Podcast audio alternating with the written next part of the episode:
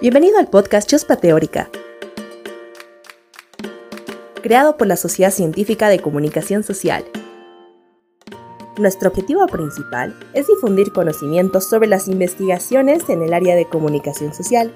Por eso, en cada capítulo nos acompañan expertos orientados a un tema en específico, para que puedas acceder y aprender del contenido que más te guste. ¿Comenzamos? En este capítulo nos acompaña Ivonne Rojas Cáceres, licenciada en Comunicación Social de la Universidad Mayor de San Simón. Posee un diplomado en tutoría de investigación de la Universidad Católica Boliviana San Pablo. Durante toda su trayectoria laboral, se ha enfocado en el área de la investigación. Actualmente se desempeña como docente en la asignatura de Estudios de Actualidad 2 de la carrera de Comunicación Social de la UCB de Cochabamba, Adicionalmente, ha sido nombrada como asistente de coordinación regional de investigación en la UCB Cochabamba.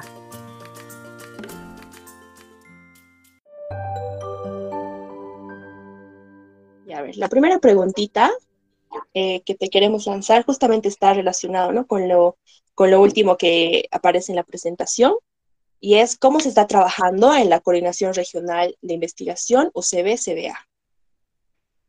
Ya, bueno, en la Coordinación Regional de Investigación estamos queriendo ampliar mucho, digamos, eh, el espacio de, acción que tenemos, de lo que hemos logrado hacer hasta el momento es tratar de vincular varios otros proyectos, eh, principalmente, y no voy a negarlo, está más vinculado, digamos, el tema del BLIR, con los ejes temáticos y los proyectos.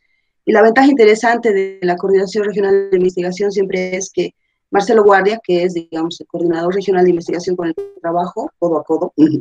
Él eh, está también como coordinador de la CTA, de la Comunidad Transdisciplinaria de Aprendizaje del BLIR, pero además eh, gestiona varios otros proyectos, ¿no? Como los pequeños proyectos, eh, el PACC, que trabaja con la Universidad Mayor de San Simón y otros más.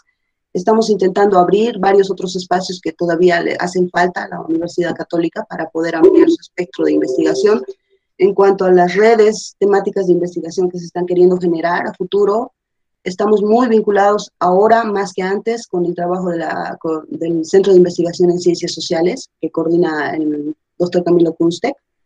Y bueno, lo que nosotros hacemos básicamente es tratar de abrir espacios de promoción, de capacitación y formación. Tenemos un programa de actualización en investigación que funciona, digamos, todo el año con distintos cursos que son dictados por varios profesores de la propia universidad eh, tanto para docentes como para estudiantes, tratando también de mejorar estos aspectos. Y últimamente estamos generando una red bastante interesante de apoyo con la Universidad de Huelva, España, para mejorar también la posibilidad de la difusión de la investigación en artículos científicos que puedan ser, digamos, eh, aprobados por eh, distintas revistas que están indexadas tanto a Cielo como a Scopus y demás. ¿no? Entonces estamos trabajando en esa línea. Ahora, durante la pandemia, evidentemente ha bajado un poco, digamos, la proporción de investigaciones que se están desarrollando, pero sin embargo, hemos visto la posibilidad de poder trasladar y migrar, y eso nos ha servido de mucho porque durante todo el 2020 que hemos estado en tiempo de cuarentena, hemos logrado desarrollar investigaciones a partir de la etnografía y también de la aplicación y el uso, digamos, de recursos tecnológicos en Internet para poder generar procesos de investigación y nos ha ido bastante bien hemos logrado, bueno, los equipos de investigación han logrado, digamos, desarrollar procesos de investigación, no se han quedado parados, han seguido investigando y además que el fenómeno de las tecnologías y la globalización definitivamente es un espacio que, por ejemplo, para las ciencias sociales es inexplorado todavía, muy poco explorado, quiero decir, y por lo mismo estamos tratando de introducirnos un poco, digamos, a, a ese aspecto de la investigación que es tan interesante y que definitivamente lo que permite es trabajar, digamos, en la, en el ámbito de las redes y de la tecnología y del Internet. Y eso nos posibilita seguir trabajando en la investigación, es lo que queremos, ¿no? No, no queremos detenernos, no queremos que la pandemia sea, digamos, una excusa para cruzar las manos y esperar a ver qué pasa, ¿no? Estamos en eso. Sin duda es una labor bastante interesante, ¿no? La que realizas como asistente en la Coordinación Regional de Investigación.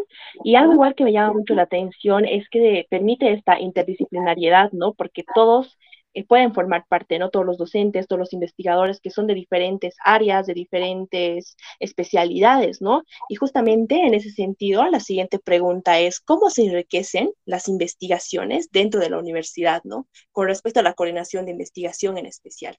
¿Cómo se enriquecen de acuerdo a esta interdisciplinaridad posible que ustedes dan paso, ¿no? Justamente con esta coordinación. Sí, justamente como estamos con esto de tratar de innovar, de mejorar, y, y, es lindo porque, sabes, ahorita eh, a nivel, digamos, de la Universidad Mayor de San Simón, donde yo tengo bastante contacto con varios profesores ahí de investigación, nos dicen que somos un referente.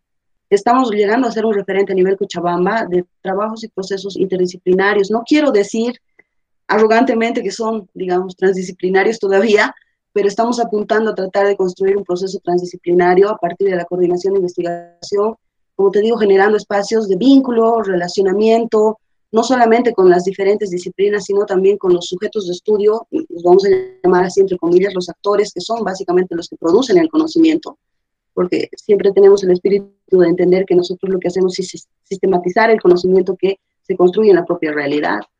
Entonces, lo que tratamos de hacer es abrir los espacios para que distintas disciplinas, distintas áreas de la misma universidad y de otras universidades formen parte de estos procesos investigativos, ¿no?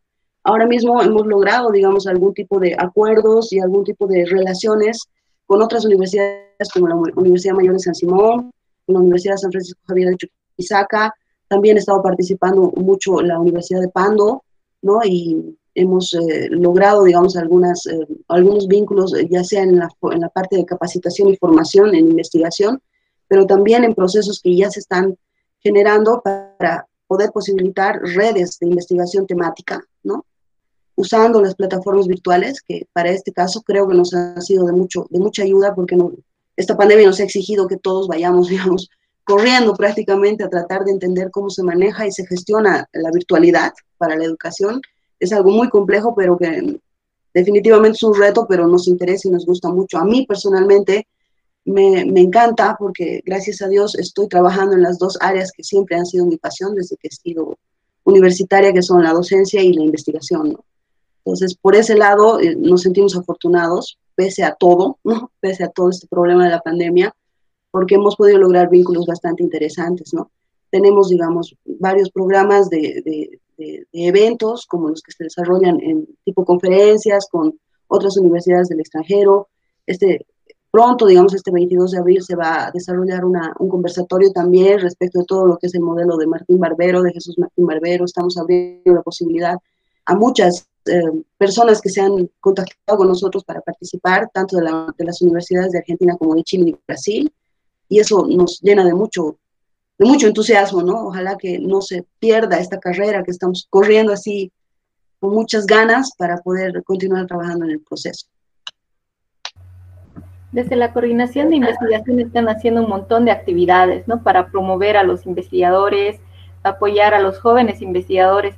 Y un poco va por ahí la, siguiente pregunta, Ivo. ¿Cómo ves vos a los investigadores en época de pandemia, especialmente a los jóvenes que están haciendo investigación? Los estudiantes, eh, los jóvenes, yo siento que están bastante entusiasmados. Ah, en algún momento, no te voy a negar, he sentido que eh, se han sentido un poco desmotivados precisamente porque no hay el contacto directo, digamos, con el trabajo de campo. Sienten que, como yo, que recién estoy pasando un diplomado en, en Tixi Taxi, es terrible porque no sabes cómo gestionar lo que sucede en las redes. Y me imagino que también se, se acumulan demasiadas cosas, demasiadas cosas que quieren hacer y, y a veces se desorientan un poco, ¿no? Entonces lo que queremos hacer como coordinación de investigación es tratar de darles un poco la guía, ¿no? Porque yo siento que con todos los cambios que han habido en la realidad social ahora, ya los docentes no somos, digamos, los especialistas, sino más bien somos los acompañantes, ¿no? Y lo que tratamos de hacer es acompañarlos. Eh, estamos de a poco, eh, un poco tratando de aliviar sus, sus ansiedades, porque hay una ansiedad terrible, ¿no? Por estos problemas que están sucediendo, pero a la misma vez también ellos han logrado ver, y eso es lo que yo he podido notar en algunos investigadores que, a los que he podido tutoriar y he tenido la suerte de tutoriar, que esto también les da la posibilidad de abrir su, la perspectiva de las problemáticas que pueden suceder a su alrededor. Están mirando mejor la realidad, la capacidad crítica de ellos está creciendo, están muy interesados, digamos, en profundizar más. Siento que esta generación, a diferencia de la anterior, que si, bien tenía, digamos, el acceso a la tecnología y a la información así, con una suerte de infodemia, ¿no? porque tenían demasiada información acumulada, no había una capacidad crítica de profundizar lo que estaban revisando, digamos, en Internet, toda la información que tiene y el conocimiento que circula por la red, pero sin embargo ahora eh, ya siento que sí, ¿no? que tienen ya más, digamos, posibilidades de gestionar lo que reciben, tienen capacidad crítica, no se creen todo lo que escuchan y ven y leen, sino que ya profundizan y buscan más, digamos, información. Creo que en eso hemos podido incidir tanto, tanto en, la, en, la, en la forma como los docentes que se han vinculado a la coordinación de investigación ahora también han empezado a proponer, digamos, lineamientos y algunas propuestas tentativas para que se puedan introducir en la currícula, en la currícula de formación en investigación, tocando justamente estos aspectos, ¿no? De ver cómo hacer para que podamos guiar y acompañar a los estudiantes para que toda esta información que ellos pueden recibir por medio de las redes también sea analizada, sea leída, sea interpretada de manera crítica y en eso estamos, ¿no? Porque, por ejemplo, estos grupos de docentes que se han juntado en algún momento para poder proponer este tipo de iniciativas, digamos, en cuanto a diplomados, a cursos externos, a, contenidos que se pueden ir introduciendo para poder eh, mejorar y profundizar o más bien perfeccionar la transversal de investigación, está funcionando y yo creo que de aquí a poquito vamos a tener mejores frutos, ¿no? Has visto, han, se han titulado varios este, esta última gestión, ¿no? A inicios del 21, todos con, notas excelentes, eh, se ha visto, digamos, un, un, esfuerzo muy fuerte de los propios estudiantes. Yo siento que no solo son los docentes los que nos hemos duplicado el trabajo en la virtualidad, sino también ellos, ¿no? Se nota que también hay una suerte de estrés y de preocupación en ese sentido y lo que queremos más bien es decirles que las puertas de la coordinación están abiertas, todos los docentes estamos dispuestos a poder ayudarles para saldar cierto tipo de escollos que puedan encontrar en el camino. Estamos aprendiendo todos juntos. Aquí nos hemos dado cuenta que el aprendizaje, el proceso de enseñanza-aprendizaje es de ida y vuelta. Nosotros aprendemos mucho de ustedes, no sabemos cómo guiarnos en ciertos aspectos y, y, ellos nos dan, digamos, las pautas para poder construir esta, esta formación que estamos haciendo juntos. ¿no? Es bien alentador. para mí, por lo menos, es muy alentador. Súper, Y se ha visto, ¿no? Que justamente, me acuerdo que el año pasado, y creo que igual este año se está abordando, ¿no? Temas como la desinformación, las fake news, que ahora cobran más sentido, ¿no? Con lo que es el COVID-19 y las, ahora abundan, ha abundado las noticias, ¿no? En especial el año pasado, que era todo un desastre mediático, ¿no? Todas las información, la desinformación que se veía tanto en las redes sociales como en los medios de comunicación. Y eso también ha dado lugar, ¿no? A que se aborden estas temáticas, ciertas temáticas determinadas de índole social, ¿no? Entonces, ¿tú cuáles crees que son las temáticas, quizá aparte de la desinformación que ya lo hemos tocado, que se abordan hoy en día con respecto a la investigación de índole social? Eh, mira, por ejemplo, yo creo ahí es donde empiezas a darte cuenta también de estos aspectos de la actitud transdisciplinaria que tienen los investigadores, ¿no? Porque hay varios temas que se vinculan, eh, no solo es el caso de la desinformación, sino la desinformación en ciertas temáticas que se pueden tratar. Hace poco habíamos hablado de que podríamos generar una conferencia para abrir una red de investigación de quienes estén interesados en participar sobre el tema de salud, ¿no? Yo he tenido contacto con algunos médicos en primera línea de COVID, por ejemplo, que me comentaban que tienen muchas dificultades porque si bien hay un protocolo que siguen ellos para poder atender a los pacientes que llegan con, con problemas de COVID, ¿no? Eh, tienen muchos problemas en cómo mejorar la calidad de sus habilidades comunicativas cuando están prácticamente encapsulados en una máscara con su barbijo y cuando tienen que tener el contacto con el paciente que está además deprimido, ansioso, frustrado y con todos los problemas que implican, digamos, el estar enfermo, no pueden recibir la atención que deberían tener, digamos, a partir de los médicos, porque hay este distanciamiento, ¿no? Que es obligatorio. Entonces me decían, no sé, debería haber gente de comunicación que nos pueda ayudar a ver cómo podemos nosotros aliviar esa angustia con la que recibimos a nuestros pacientes, por ejemplo, para poder eh, mejorar nuestras habilidades comunicativas y hacer que ellos se sientan conformes, tranquilos, por lo menos, darles un poco de alivio en la situación en la que están pasando, y no sabemos cómo no sabemos cómo, necesitamos el apoyo de otras disciplinas que nos digan cómo manejarnos en esta situación que nos ha venido así intempestivamente y que un protocolo tan técnico que saca, digamos, el Ministerio de Salud no nos sirve para esta parte tan subjetiva y emocional con la que nos enfrentamos. Por ejemplo, este tema de la salud también es bien importante, ¿no? Tocarlo en ese sentido, ¿no? De los médicos de primera línea. Después hay otras temáticas bastante interesantes que se manejan, como por ejemplo, cómo el arte, el arte ha migrado, ¿no? Incluso la forma de hacer arte ahora ha migrado y se ha transformado a partir de la virtualidad. No solamente es el hecho de que los artistas ahora están pasándolas mal porque no tienen, digamos, la forma de poder acceder económicamente a partir del arte que hacen, sino que ahora están innovando y perfeccionando, digamos, sus formas de hacer arte. Hace poco leído un artículo que decía, el arte se ha transformado, la forma de hacer arte se ha transformado, ahora son otras técnicas y otros métodos que utilizan, digamos, los artistas para poder llegar al consumo cultural de la gente, para poder motivar a la gente para que consuma el arte, que es tan importante en esta actualidad por toda la situación emocional que pasa la gente en, el mundo y que el arte puede aliviarle de alguna manera. Entonces también ahí, digamos, estas situaciones de cómo el arte está migrando a la virtualidad es otro aspecto bastante interesante. La misma educación, ¿no? Las formas en las que se educa ahora, la forma en cómo se ha transformado el proceso, el entendimiento del proceso de enseñanza-aprendizaje, que ahora, por ejemplo, hay una tesis que se está, em, está germinando, ¿no? Que se refiere precisamente a cómo la virtualidad eh, en la interacción comunicacional virtual está afectando digamos, las formas de aprendizaje que tienen los niños de primaria, donde se enseña, digamos, la, toda la, la, cuestión básica que te sirve, elemental y fundamental para poder desarrollar un proceso de formación futura, está siendo deficiente, ¿no? Pese a que los profesores están metiendo todo lo que pueden, digamos, de su esfuerzo para poder lograr que esto funcione, los procesos de interacción comunicacional en la virtualidad son muy difíciles de lograr para ellos. Y cuando se trata de niños de 6, 8, 10 años es bastante complicado, ¿no? ¿Cómo le enseñas matemáticas? cómo le enseñas a manejar el lápiz de manera adecuada para que pueda aprender a escribir. Todas estas cuestiones hacen que los propios profesores se pregunten y digan, ¿cómo hago yo para que este vínculo, además de solamente ser, digamos, educativo, también sea emocional, afectivo con los niños? Son varios otros aspectos, ¿no? Lo mismo para las carreras técnicas. Es complicado hablar, digamos, de, de comprar, digamos, grandes paquetes eh, informáticos que te permitan hacer laboratorios en la virtualidad. Ni siquiera la propia universidad creo que puede financiarse esa cantidad de plata para poder hacer eso. Entonces, están innovando en distintos aspectos.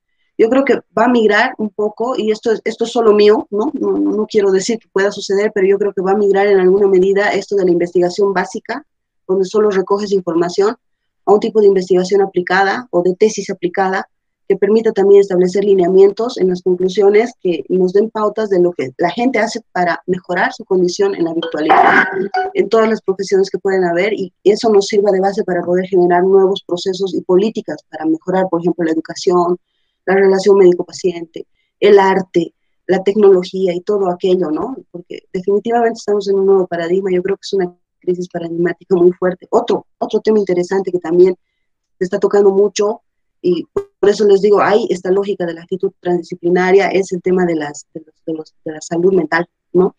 Los problemas de las patologías mentales que en algún sentido pueden considerarse hasta exageradas, pero que sin embargo no les estamos dando el apunte correcto.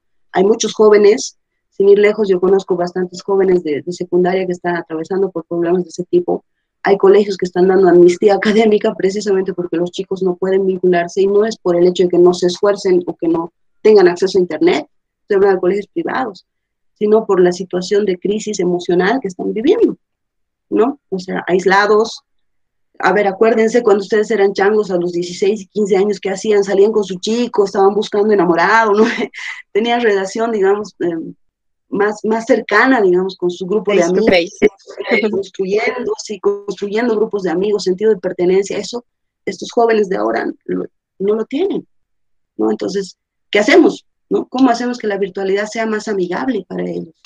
¿no? Si bien pueden también, digamos, tener muchos amigos a nivel del mundo, nunca se han visto la cara, no se conocen, va más allá del hecho de ser, digamos, una persona que se cuida de, no tener que interactuar con gente que no conoce en Internet, ellos ya conocen muy bien, ¿no? Cómo tienen que protegerse para no incurrir en ese, en ese tema de, hablar con cualquiera en la, en la red y no conocerlo, ya saben eso. Pero lo que sucede ahora es que ellos mismos dicen, cuando volvamos a la presencialidad, ni siquiera sabemos cómo interactuar con la gente porque nos hemos olvidado de socializar cara a cara. ¿no? Entonces, son aspectos que yo creo tanto, que tanto la comunicación como todas las ciencias sociales e incluso las exactas pueden involucrarse en temas transdisciplinarios, interdisciplinarios para poder analizar. Es una realidad diferente y por lo mismo hay problemáticas diferentes que no sabemos. Los viejos no sabemos, ustedes nos tienen que decir. tienen que decirnos cómo se está viviendo ahora, ¿no? Porque es totalmente diferente a lo que nosotros habíamos vivido cuando éramos jóvenes y tratábamos de hacer investigación. Son muchos temas. Oh. Nos hemos quedado calladitas.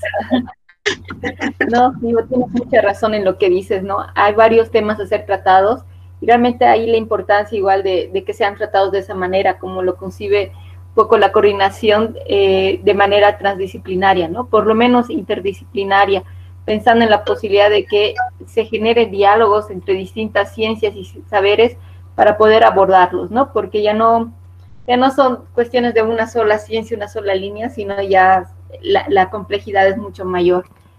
Em, y un poco siguiendo esto y lo que piensa la coordinación, lo que tú piensas al respecto, si nos podrías hablar también de las líneas de, investigación que está siguiendo la universidad y cuáles son las que más se están aplicando en las investigaciones que están saliendo en esta época de, pandemia. Y ya, la mayor parte de la que, lo que hemos observado, especialmente en el área de ciencias sociales, es desarrollo, desarrollo humano integral, derechos humanos, educación y salud.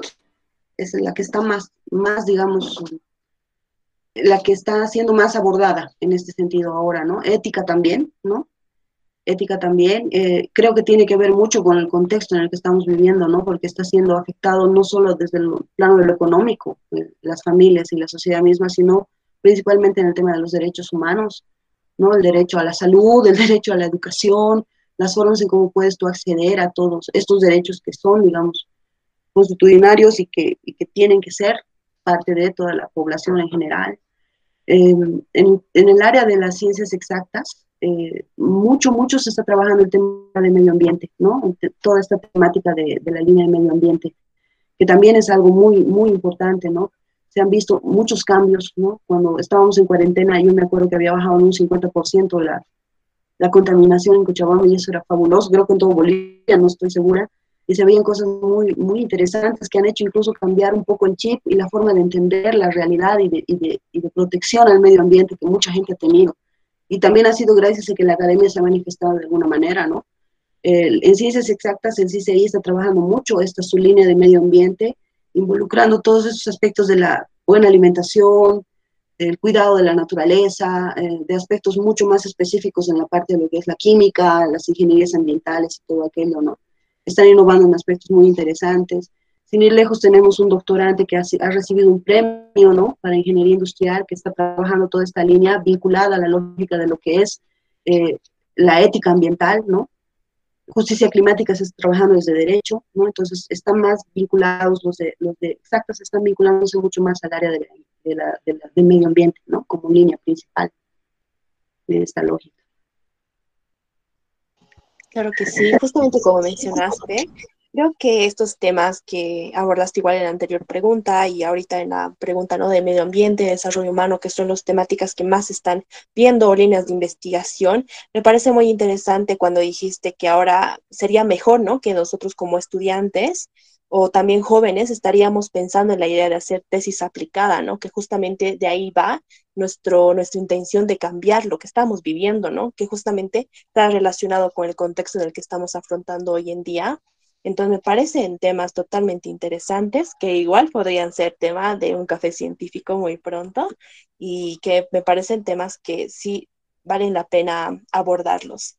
Bueno, eh, de manera más personal, eh, tú como docente y como integrante ¿no? de este centro de investigación, ¿qué has aprendido en todo lo que has vivido hasta hoy? Durante la pandemia, como docente, ¿cómo has afrontado estos cambios en tu día a día?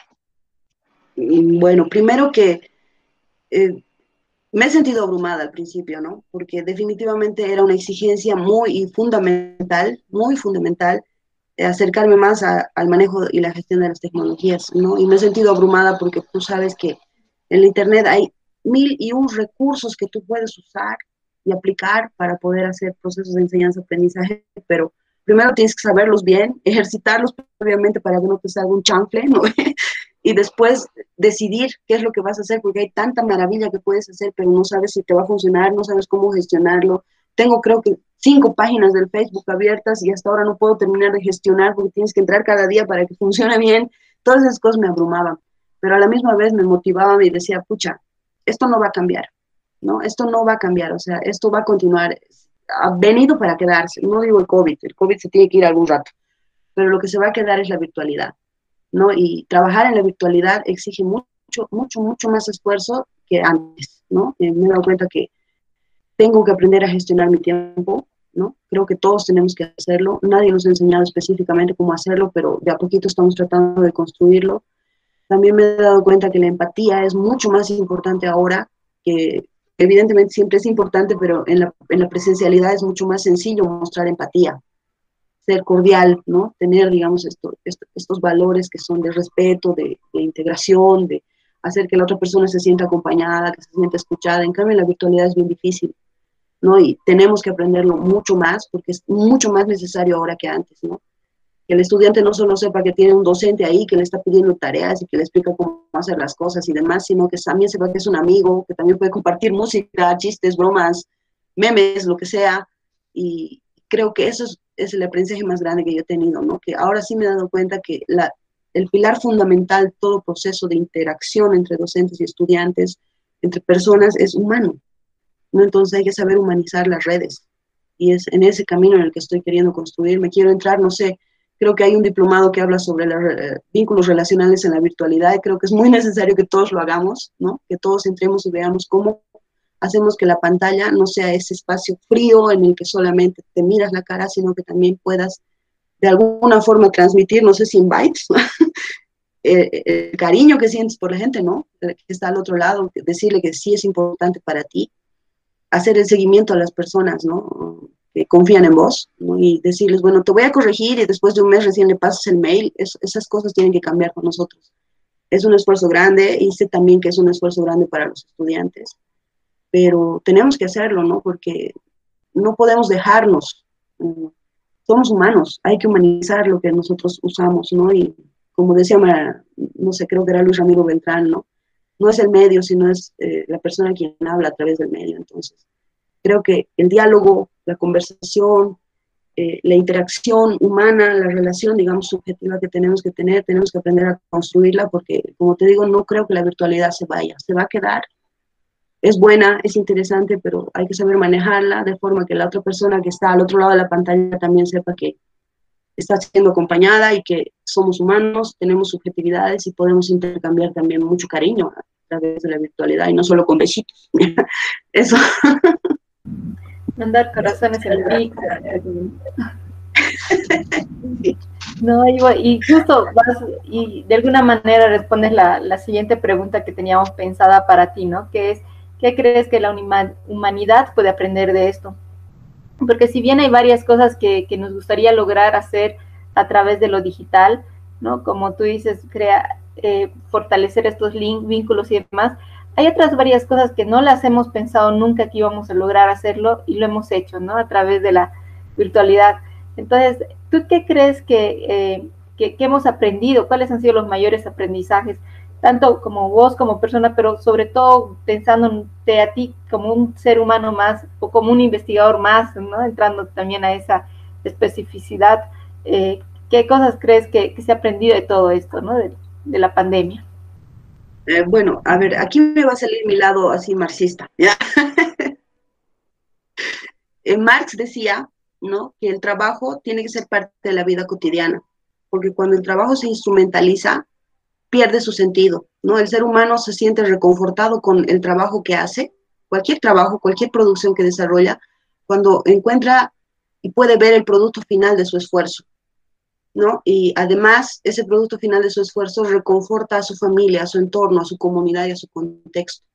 Entonces, yo pienso que la virtualidad nos ha dado, por lo menos a mí personalmente, y creo que a los investigadores también, nos ha dado la posibilidad de darnos cuenta que cuando investigas lo haces en tu entorno familiar. No es que cierras la puerta de tu escritorio y todo lo que está sucediendo afuera no, no lo escuchas. Estás metido en tu familia mientras estás trabajando con una tesis, estás lavando ropa, digamos, estás haciendo ese proceso y creo que un poco estamos regresando a ese núcleo de entender que el trabajo es parte de la vida cotidiana, que no debería ser algo de lo que te sales de tu vida cotidiana, trabajas y regresas, como que dicen, ¿no? Dejas tu problema afuera y entras a tu oficina, eso ya no sucede, ya no sucede.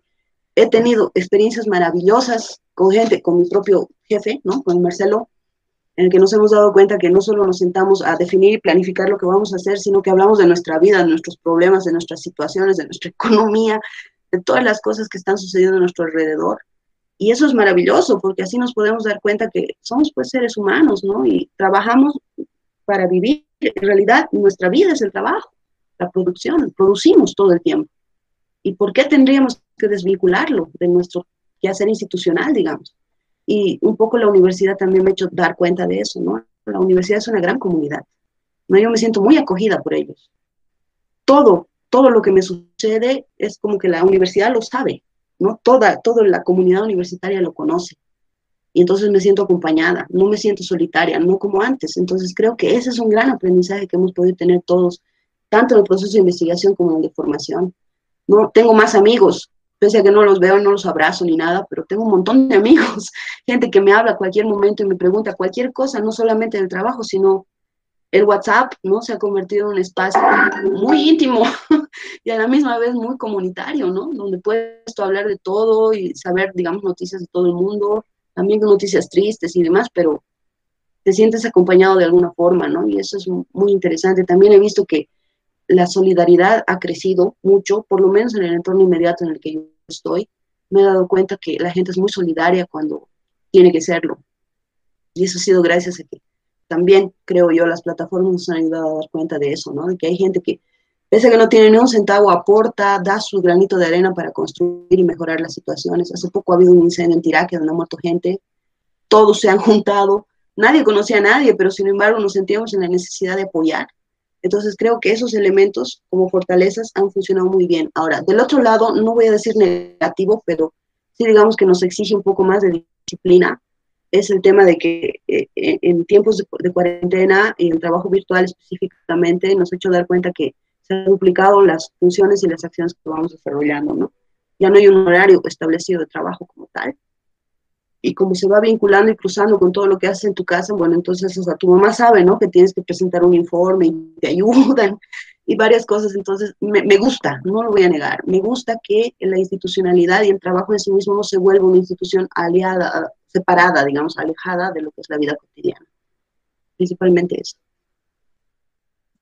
Gracias, Ivo. Sí, totalmente gracias a ti hemos reflexionado de muchas cosas, ¿no? Que también nosotros tenemos que repensarlo un poco más, ¿no? De cómo estamos desarrollando nuestras actividades vía, vía internet, vía online, porque igual, como decías, creo que es eh, muy difícil a veces, ¿no? Encontrar este balance eh, entre la vida laboral, entre la vida personal, como todo pasa en un mismo lugar, creo que a veces nos llegamos a confundir, no sabemos ya ni qué hora es y el día pasa súper rápido entonces está muy lindo lo que dices porque hay que encontrar esas cosas pequeñas, ¿no? De la vida que te hacen sentir eh, feliz, que estás con tu familia todo el día, encontrarle esas bonitas cosas, ¿no? De la vida.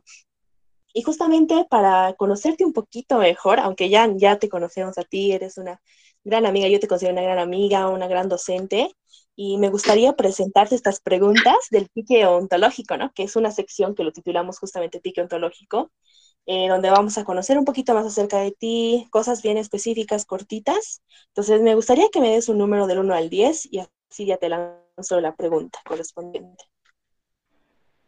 Eh, 8. Ya. ¿Quién es la persona que más admiras y por qué? Mm, bueno, la persona que más... Uy, hay muchas personas que admiro. Eh, yo creo que es mi hija ¿no? O sea, además de sentirme orgullosa porque es un producto mío, ya. Eh, yo siento que ella me ha dado mucha estabilidad en, todo, en todo el correr que he tenido que hacer, digamos, durante todo este tiempo, ¿no? Me apoya mucho, siento que es básicamente, digamos, como un pilar en el que yo me puedo sostener en todos los sentidos. Además, la forma en cómo ella lleva su vida y cómo la entiende, la madurez con la que trabaja, como te digo, creo que la juventud de ahora la adolescencia está con un chip incorporado totalmente distinto al que nosotros tenemos. Es bastante crítica, me ha enseñado muchas cosas desde su corta edad, o sea, tiene, tiene muchas cosas de las que yo he podido aprender y alimentarme para poder cambiar, porque para mí, que soy migrante digital, digamos, por ejemplo, ha sido bien difícil, como tú dices, gestionar y llevar adelante todo lo que venía por encima, ¿no? Pero me da tranquilidad, ¿no? Y además también es, digamos, el motor de impulsa, ¿no? Todo lo que estoy haciendo y lo que voy a seguir haciendo adelante. Sí. Súper, qué lindo, Ivo. Gracias. Eso es creo que todas las preguntas. Me gustó mucho lo que mencionaste de tu hijita. Sin duda, igual yo creo que aprendo igual de mi primita que es menor que yo. Creo que igual su mentalidad es completamente diferente, aunque la edad no es no es tan grande la separación de edades, pero igual yo aprendo mucho de ella, ¿no? Entonces sí admiro mucho lo que mencionaste y también lo comparto y eso también quería, personalmente yo considero que la docencia hoy en día creo que es un reto, entonces yo les quiero mandar un fuerte aplauso virtual a ti, a Andy, que igual siguen con esta gran labor, ¿no? De, enseñar a personas y más con este gran reto, ¿no? Que es la virtualidad y yo siempre trato de de apoyarles cuando están dando clases, todo eso a los docentes, porque sé que esto es muy, muy difícil, ¿no? Es muy difícil eh, distanciarnos de, de, entender lo que está diciendo el docente, de participar, ¿no? Y también quisiera que si algún estudiante me está escuchando, que igual participe, que pregunte, que de verdad siento que es una labor bien complicada hoy en día para los docentes y pues eso, quería igual agradecerte nuevamente. Ivo, ha sido una hermosa participación, una hermosa hermosas palabras, creo que vamos a aprender todos de lo que has dicho y eso quería agradecerte nuevamente que estés aquí y que estás invitada a otro podcast la siguiente temporada. Muchas gracias y aplaudo, aplaudo la iniciativa que tienen porque vale mucho la pena que empecemos a conocernos y este es un gran espacio, es muy bueno. Gracias Marisa, gracias a Andy. Gracias a ti, mil gracias. Gracias por acompañarnos en este capítulo. Recuerda que hay un episodio nuevo cada miércoles a las 15 horas solo aquí en Spotify. Nos escuchas en otra oportunidad.